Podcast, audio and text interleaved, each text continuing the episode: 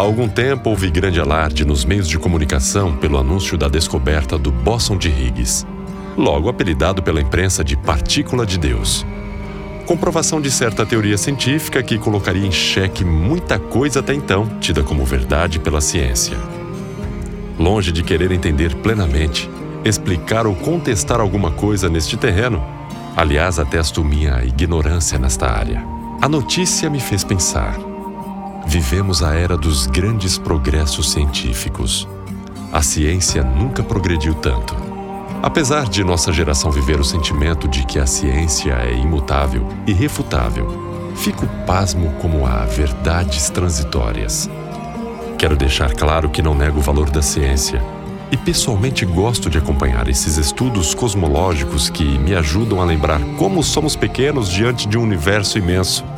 Entendo, entretanto, que não tem cabimento a arrogância tão tipicamente humana que teima em construir sua experiência à revelia daquele que criou o universo e o que mais existir.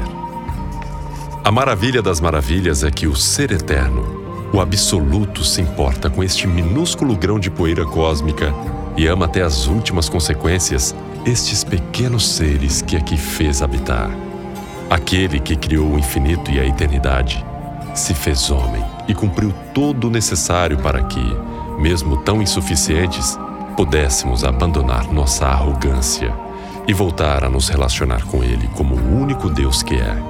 Longe de afastar-me da fé, as grandes descobertas científicas consolidam ainda mais o meu espanto diante da grandeza e do amor de Deus.